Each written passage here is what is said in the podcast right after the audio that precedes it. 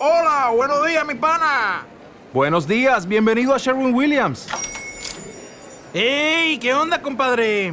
¿Qué onda? Ya tengo lista la pintura que ordenaste en el ProPlus app. Con más de 6.000 representantes en nuestras tiendas listos para atenderte en tu idioma y beneficios para contratistas que encontrarás en aliadopro.com. En Sherwin Williams somos el aliado del PRO.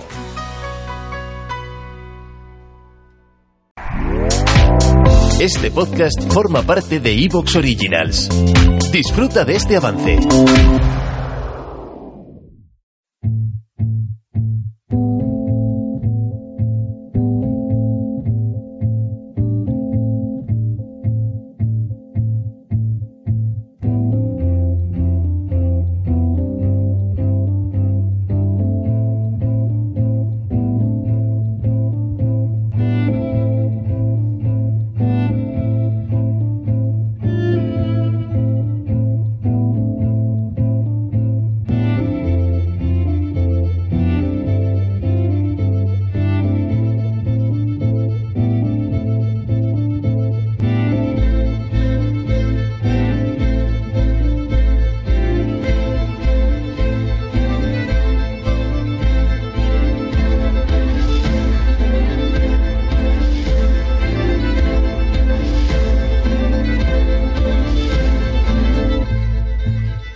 De las cuestiones fundamentales del sistema es la inercia. La inercia entendida como BAU, como business as usual, como una forma de entender que si nos paramos nos caemos.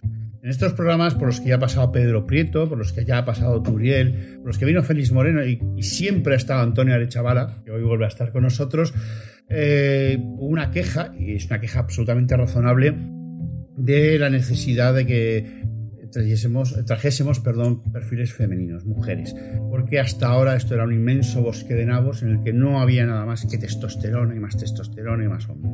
Y hoy hemos traído a una persona muy relevante, a una autora, una científica, una profesora universitaria catedrática de la Universidad de Valladolid, que muchos conocéis, a Marga Mediavilla. Buenos días, Marga.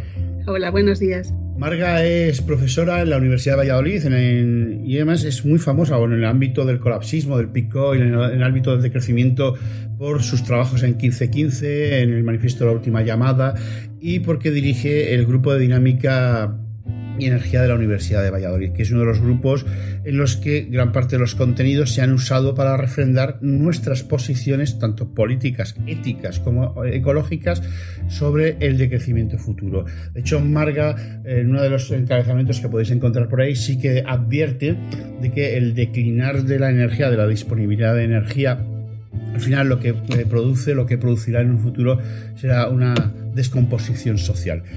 Esta teoría no solo suya, no solo ella habla de este tema, sino que podéis consultar un libro que se llama La espiral de la energía, eh, publicado por Ecologistas de la Nación hace ya unos siete años, está disponible en descarga gratuita, los dos tomos, en los que eh, explican de una forma muy sencilla cómo eh, el crecimiento de la población, el crecimiento de la sociedad en el modelo actual del capitalismo depredatorio en el que hoy vivimos se debe no al ingenio humano, sino al hallazgo fortuito de unas, por unas condiciones geológicas particulares de unas cantidades abundantísimas hasta el momento de energía concentrada en forma de, eh, de fósil petrolífero, pero al final de cuentas no es nada más que eh, carbón perdón, eh, un fósil energético, un fósil de una enorme concentración energética que nos ha permitido no solo sobrevivir a la, edad, infantil, sino generar cada día sistemas mucho más complejos.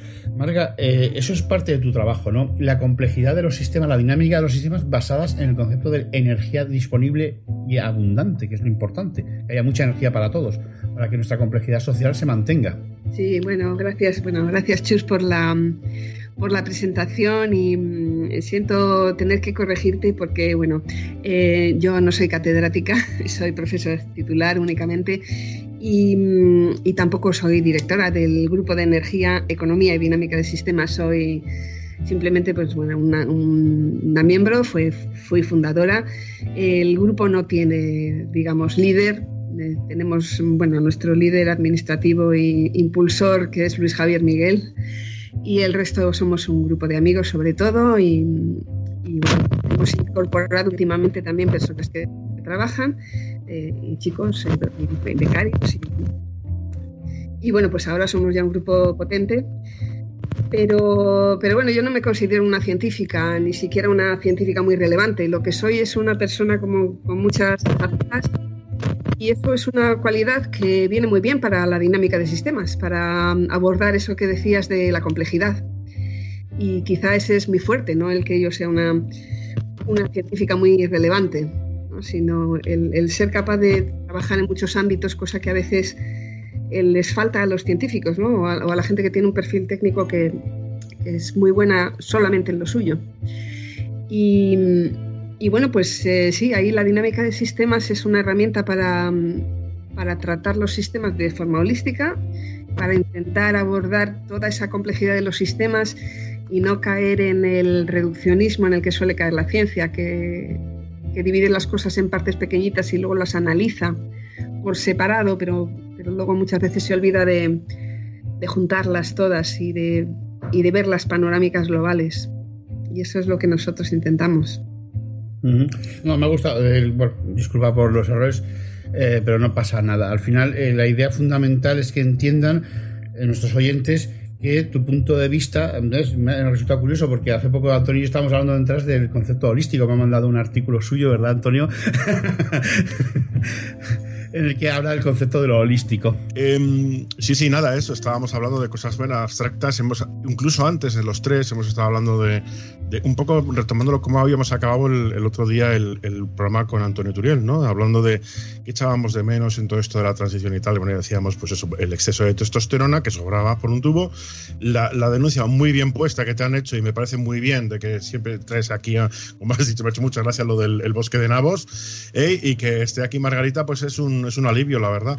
Y luego finalmente la parte espiritual, que también hemos estado hablando de ella y que yo nada más no tengo ningún reparo en hablar de ella, pero ninguno. ¿eh? Es decir, hay una dimensión afectiva que tiene el ser humano, hay una dimensión que es una dimensión que tiene que ver con lo trascendental y que la ciencia no va a abarcar jamás, o de momento no va a abarcar, o los intentos que se hicieron de lo que se llamó ciencia espiritual, por ejemplo, podemos hablar incluso de Rudolf Steiner, podemos hablar de...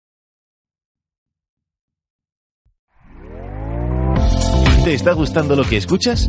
Este podcast forma parte de Evox Originals y puedes escucharlo completo y gratis desde la aplicación de Evox. Instálala desde tu store y suscríbete a él para no perderte ningún episodio. Como nuevo cliente de Western Union, puedes disfrutar de una tarifa de envío de 0 dólares en tu primera transferencia internacional de dinero en línea. Envía dinero a los tuyos en casa de manera rápida, fácil y conveniente. Visita westernunion.com o descarga nuestra app hoy mismo y tu primera tarifa de envío corre por nuestra cuenta. Aplican ganancias por cambio de moneda. No disponible para tarjetas de crédito y envíos a Cuba. Servicios proporcionados por Western Union Financial Services Inc. NMLS 906983 o Western Union International Services LLS NMLS 9069 85